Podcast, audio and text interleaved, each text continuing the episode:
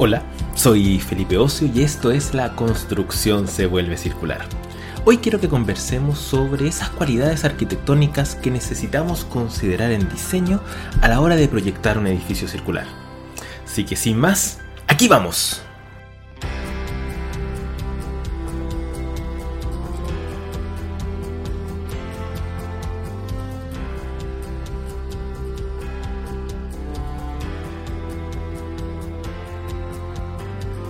Bienvenida, bienvenido a un nuevo episodio de La construcción se vuelve circular.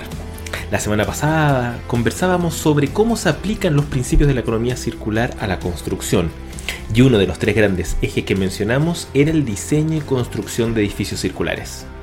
Hoy, si me lo permites, me gustaría que profundizáramos exactamente en este punto y para ello me gustaría contarte de un libro maravilloso escrito en holandés, inglés, francés. Te voy a dejar acá la, la descripción acá abajo para que lo puedas encontrar, que se llama, lo podríamos traducir como Diseñando la transición a la economía circular de Valdo Gall.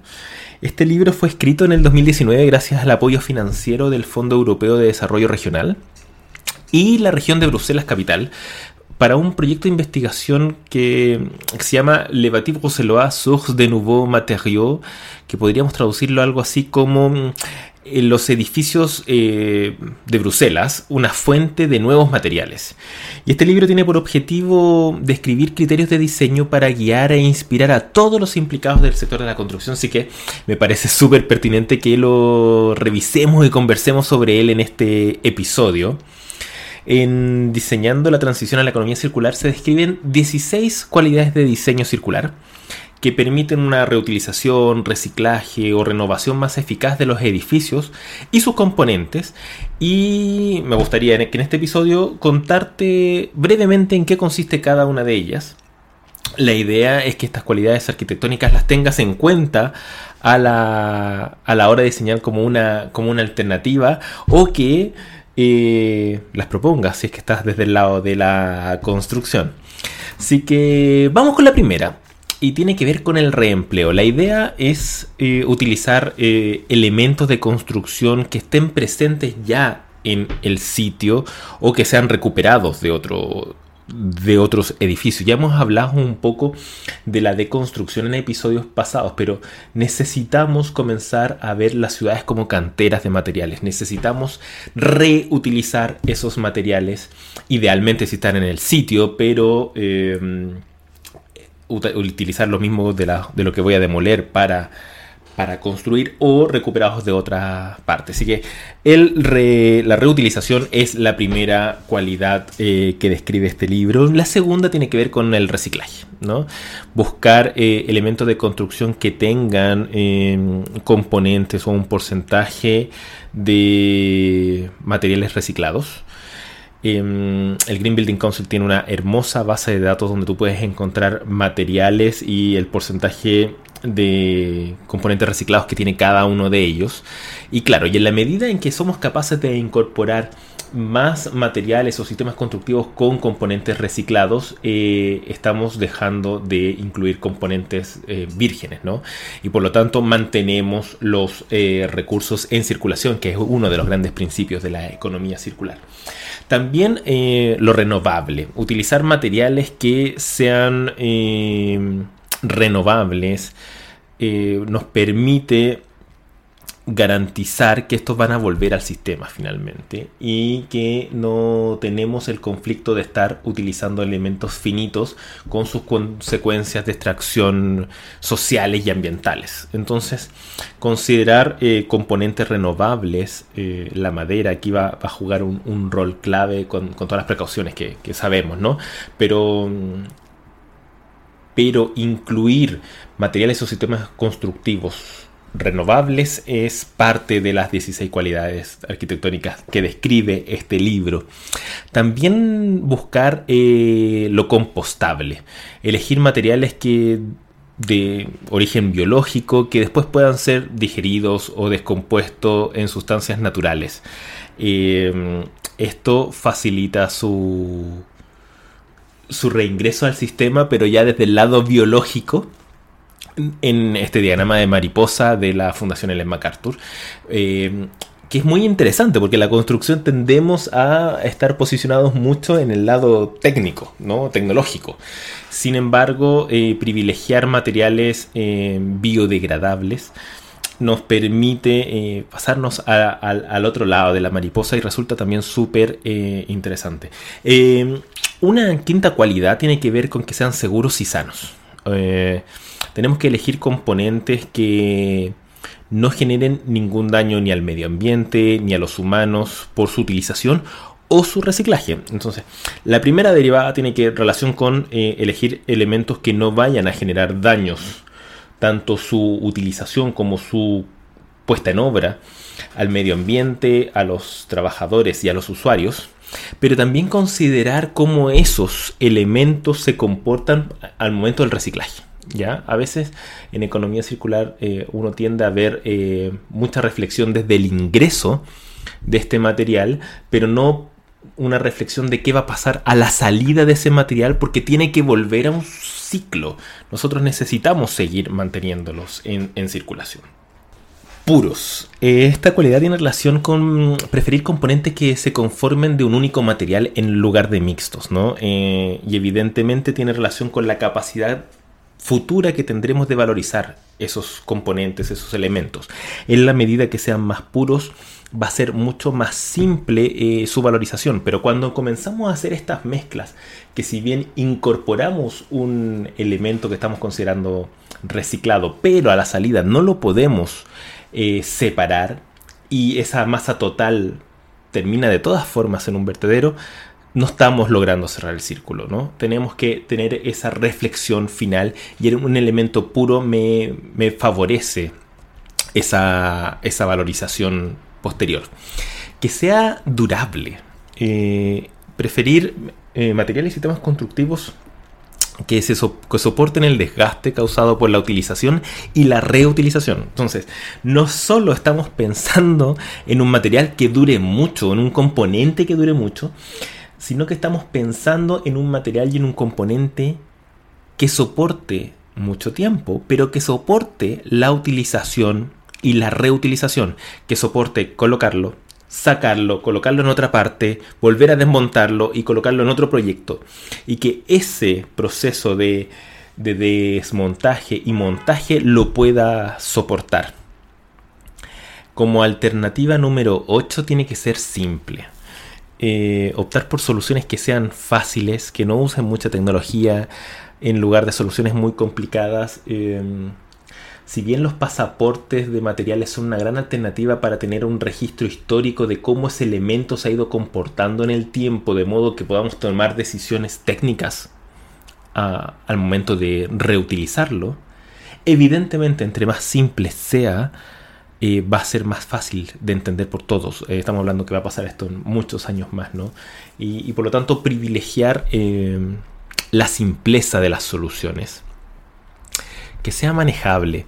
La idea es diseñar componentes de construcción que puedan ser tomados, desplazados y manipulados fácilmente, sobre todo porque estamos pensando que al final del ciclo de vida de este proyecto no va a ser demolido, sino que va a ser deconstruido. Y por lo tanto esa deconstrucción que va a ser por partes, que yo la voy a ir sacando y tomando, en la medida en que sea mucho más manejable, va a ser más fácil de hacer porque eh, voy a poder ir bajando de modo seguro con estos elementos, ¿ok? Si no, no voy a tener la maquinaria para poder acceder a ellos al interior de los proyectos.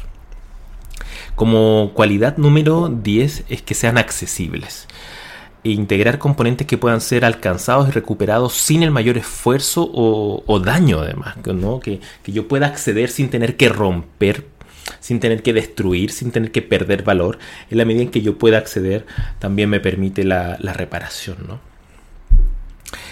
que sea reversible. Eh, y para esto eh, privilegiar las uniones mecánicas por las sobrequímicas, ¿no? de modo que yo pueda desmontar este elemento. Yo sé que esto es una complejidad en un país como el nuestro, eh, sísmico. Eh, este podcast es, eh, es, hecho en Chile, ¿no? Y tenemos una realidad sísmica muy importante que, compartimos con, varios países de Latinoamérica y por lo tanto tenemos a veces cierta desconfianza de, este tipo de, conexiones que no sean químicas y sumamente rígidas, pero ya hay avances, hay un ejemplo muy bueno de construcción industrializada y las uniones que hizo Momenta, que, que los invito a chequear lo que está muy interesante y no son uniones químicas, son uniones mecánicas. En la cualidad número 12 es la independencia es eh, ensamblar componentes de un modo que estén estructural, funcional y geométricamente separados. Vamos a hacer un episodio solo para las el diseño por capas, las 7 S de, de Arup. Pero, pero, ya esto nos sirve como introducción.